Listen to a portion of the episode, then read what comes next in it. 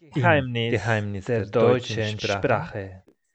Hallo und willkommen zur Geheimnisse in der deutschen Sprache. Heute haben wir einen besonderen Gast, Feng. Willkommen zum Podcast. Sehr gerne. Wie geht's dir? Bei mir geht es ganz gut. Ich ähm, habe eigentlich ganz äh, viel zu tun, aber äh, zu, zum Glück habe ich äh, für heute Morgen noch Zeit, um das äh, teilzunehmen. Ich freue mich sehr. Prima. Was ist dein Bezug zur deutschen Sprache? Das ist mein Bezug auf äh, deutsche Sprache. ich habe in Deutschland studiert. Ich habe vor zehn Jahren Deutsch, die Sprache zu lernen, anfangen zu lernen. Und äh, ich möchte mein Deutsch noch verbessern, weil ich eines Tages vielleicht nach Deutschland zu arbeiten möchte. Mhm.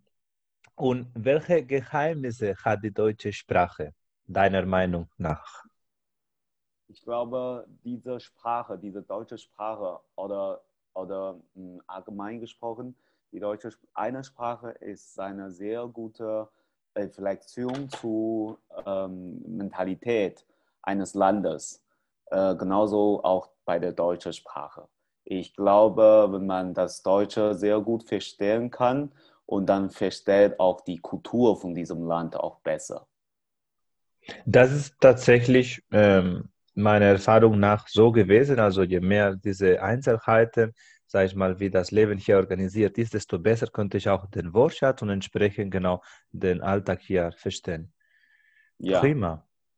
Dann machen wir weiter. So, mhm. jetzt machen wir wie bei der Prüfung, indem initial einen Vortrag gibt und damit benötige ich deinen Impuls, indem du mir ein Thema vorschlägst. Okay, ich schlage jetzt ein Thema vor. Und zwar?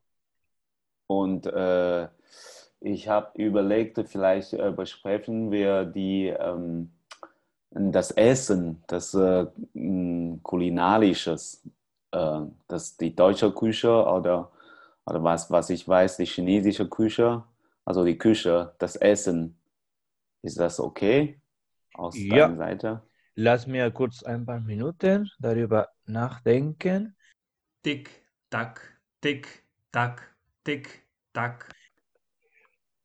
Heute befasse ich mich in diesem Vortrag um das Thema die einheimische Küche in Deutschland und in meinem Heimatland. Im Vorab will ich aber den Aufbau des Vortrags skizzieren. Zuerst will ich über die Wichtigkeit der Gastronomie in der jeweiligen Kultur sprechen.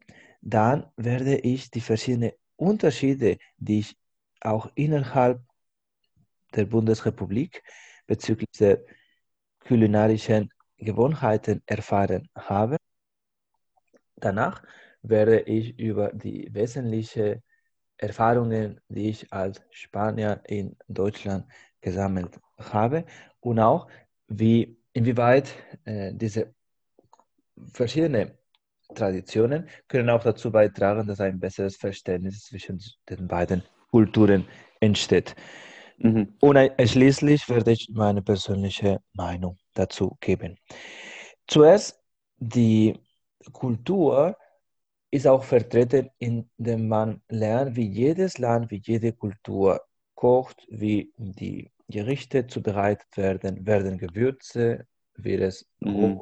wie es zum Beispiel äh, mit Fleisch oder mit verschiedenen Produkten äh, wird es äh, in der Gesellschaft, wird es allein gegessen. Das äh, spricht ganz viel über ein Land aus und ist es aus meiner Sicht nicht ausreichend, wenn man nur äh, Rezepte oder äh, Bücher über ein Kochbuch auswendig lernt, sondern muss man in der Interaktion gehen, in den Kontakt mit dem Einheimischen, in dem, wo man ist.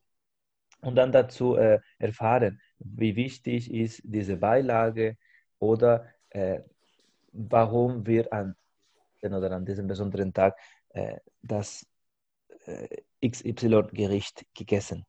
Mhm. In meiner äh, Erfahrung habe ich auch bemerkt, dass die Deutschen äh, auch gerne äh, sich beim Kochen äh, austauschen. Es gibt diese sogenannte Kochabende, die sehr bekannt äh, sind, Mhm. im studentischen ähm, Rahmen.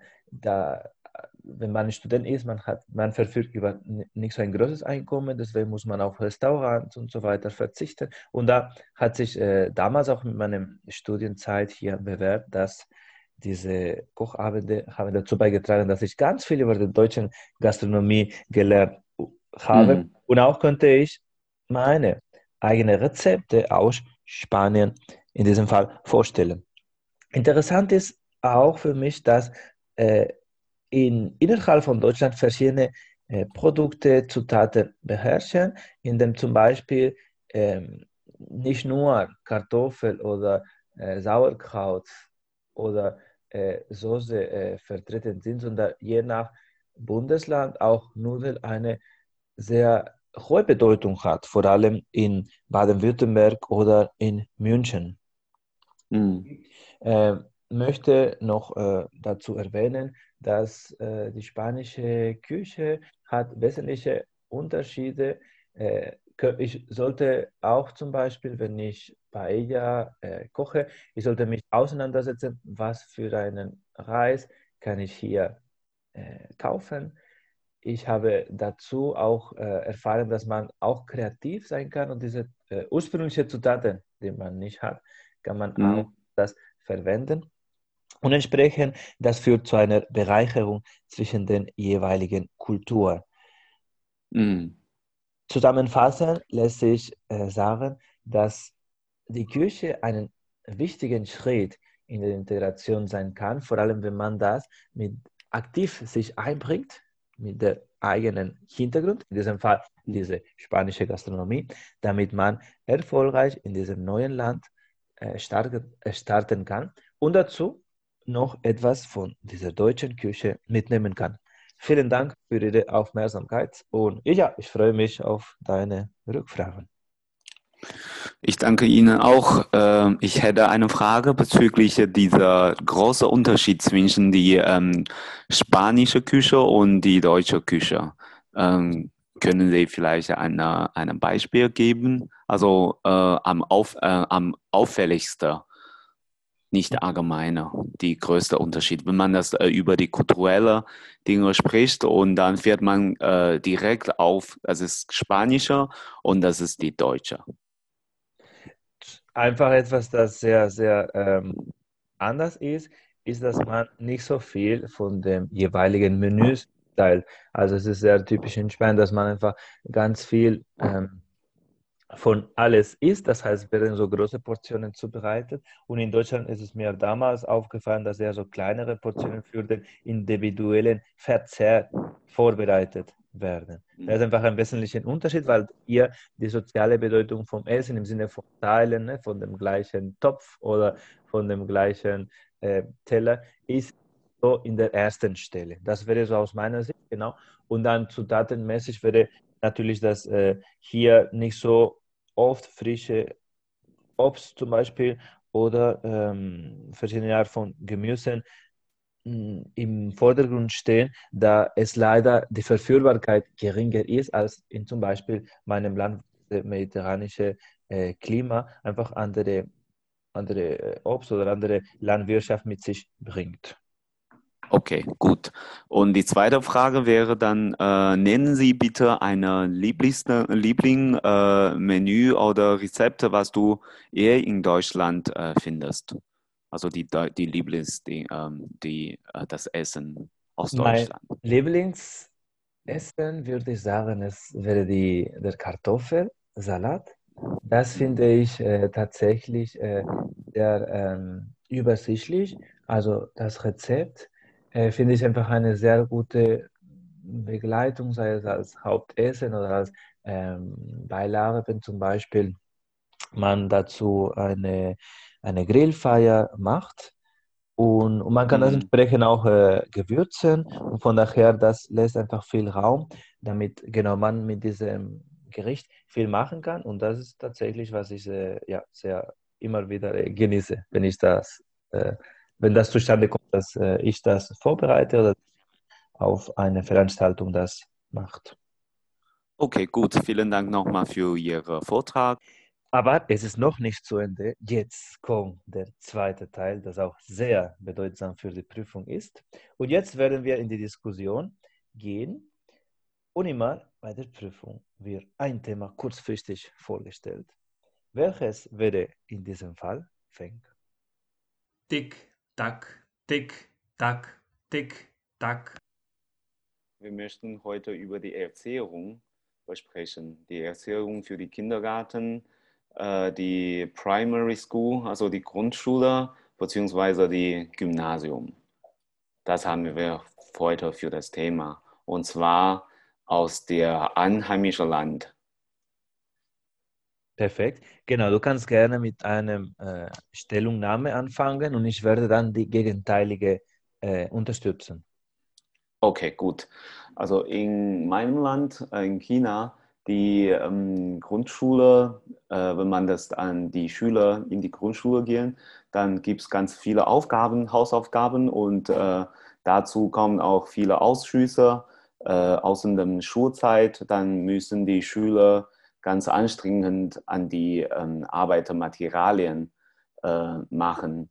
Deswegen die meisten Schüler sind äh, ziemlich äh, hier ausgefordert Deswegen haben gar, gar keine Freizeit, äh, zum Beispiel über, äh, um die Sport zu treiben und keine Freizeit äh, zu spielen und so weiter. Deswegen sind sie ziemlich belastet. Und ich bin in der Meinung, dass ähm, also zu viele Hausaufgaben für die Grundschule, das ist gar nicht gut, weil die Kinder, die Schüler brauchen auch mehr Freizeit und äh, die Freizeit sind sie, äh, für sie auch eher wichtig, weil äh, die, äh, zum Beispiel die Sport sind gut für den Körper. Und mhm. wenn man ganz viel Sport treibt und dann, dann äh, die Schüler werden mehr Konzentration haben und so weiter. Deswegen finde ich, diese zu viele Hausaufgaben und Belastung sind nicht gut in der, in der Grundschule beziehungsweise in der Erziehungslage. Ich sehe deinen Punkt, aber wenn man die Statistiken sieht, die kenne ich jetzt äh, nicht äh, auf, ähm, auf den Schlag, auf, auf, den, auf der Schnelle in China, aber ich kenne zum Beispiel von Südkorea oder von Japan, also Länder, die auch im asiatischen Raum äh, liegen, ja. hat sich bewährt, dass diese Struktur, diese Disziplin, äh, wie du meinst, einfach diese große Prägung von der Schule in dieser Frühjahren hat dazu beigetragen, dass diese Kinder danach viel kompetenter in zum Beispiel Mathe oder Lesenverständnis ja. sind. Und aus meiner Sicht ist ein wesentlicher Vorteil damit, diese Kinder danach im Arbeitsmarkt erfolgreich sein könnten. Wie siehst du das?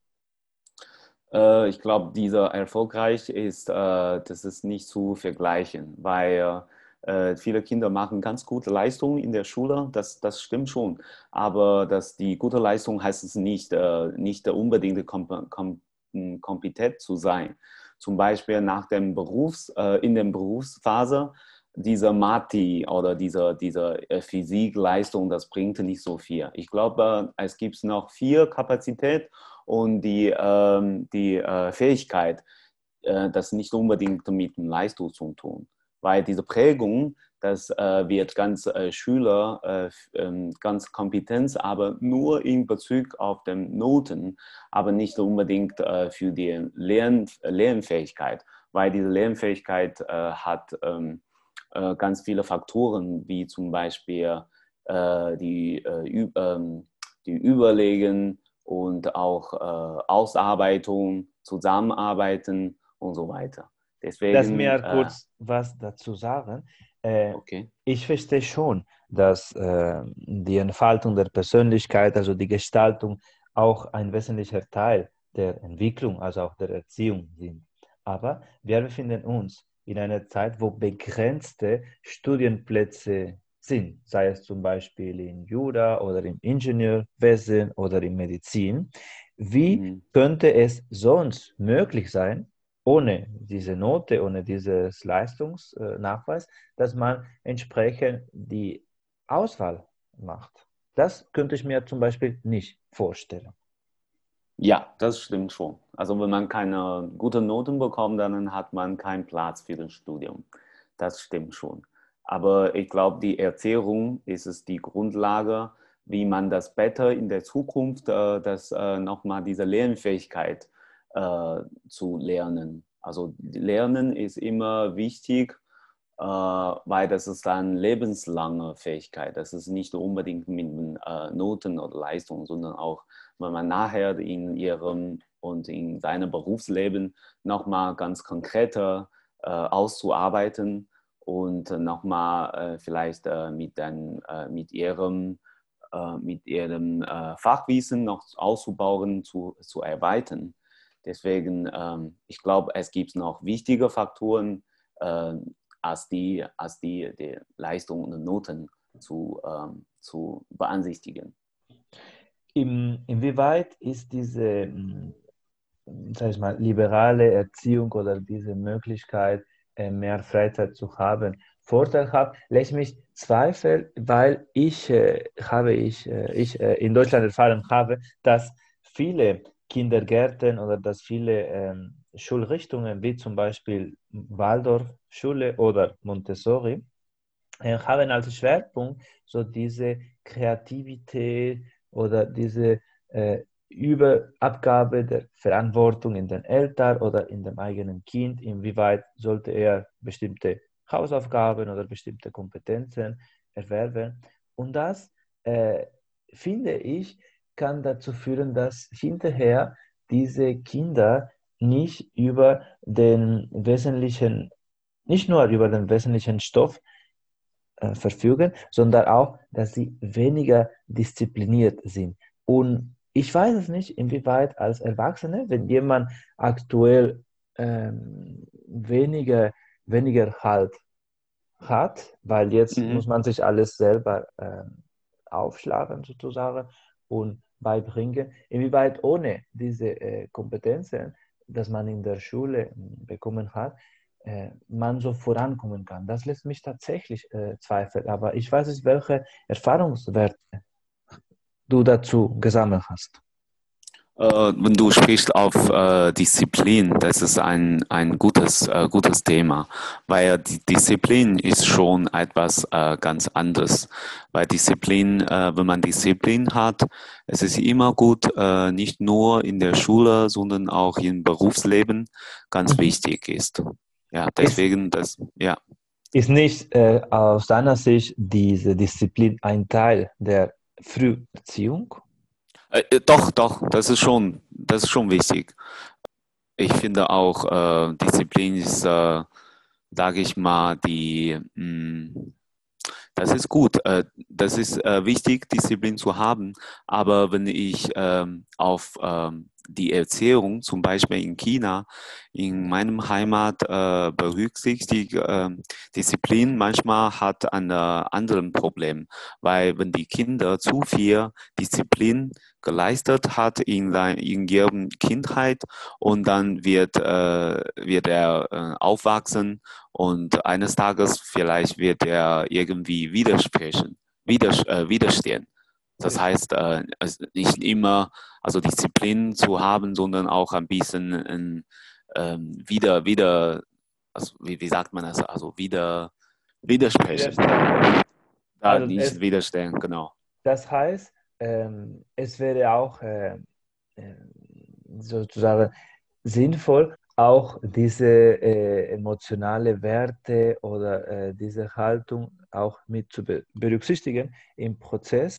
Ähm, ich fände sowohl in dieser klassischen Erziehung als auch in der liberalen Erziehung, dass äh, der Fokus äh, gesetzt werden soll auf diese sogenannte emotionale Gesundheit, also diese Emotionsgestaltung, die Emotionsregulation, damit die Kinder auch äh, hinterher äh, nicht äh, darunter leiden oder nicht diesen äh, schweren äh, Wechsel haben, sei es von Disziplin zur Undisziplin. Und vielleicht, das wäre ein guter Kompromiss, wenn in dieser Erziehung nicht nur die Inhalte, sondern auch, dass man sich reflektieren kann genau richtig. Also mit einbezieht. Ja, diese Emotion, äh, emotionelle Verpflegung und Gestaltung, das ist äh, ganz wichtig in der Grundschule, weil äh, bei uns sind äh, zu viel betont nur um die Leistung und Noten und das wird wenig berücksichtigt, berücksichtigt auf die emotionale Gestaltung. Und deswegen, das, ähm, also in meinem Land, das wird ähm, in der Zukunft vielleicht ganz, ähm, also ganz wichtiger auf dieser Seite. Perfekt, die Zeit ist um, Frank. Es hat mich sehr gefreut, dass wir miteinander über die Erziehung gesprochen haben. Okay, gut. Ich bin gespannt, wie es weitergeht und ich hoffe, dass du weiterhin äh, treu bleibst zu den Geheimnissen der deutschen Sprache.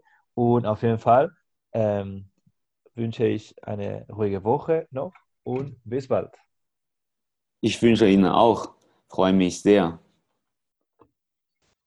Weitere Folgen findet ihr in der Webseite von redcircle.com sowie in deinem Lieblingssozialen Netzwerk der deutschen Sprache.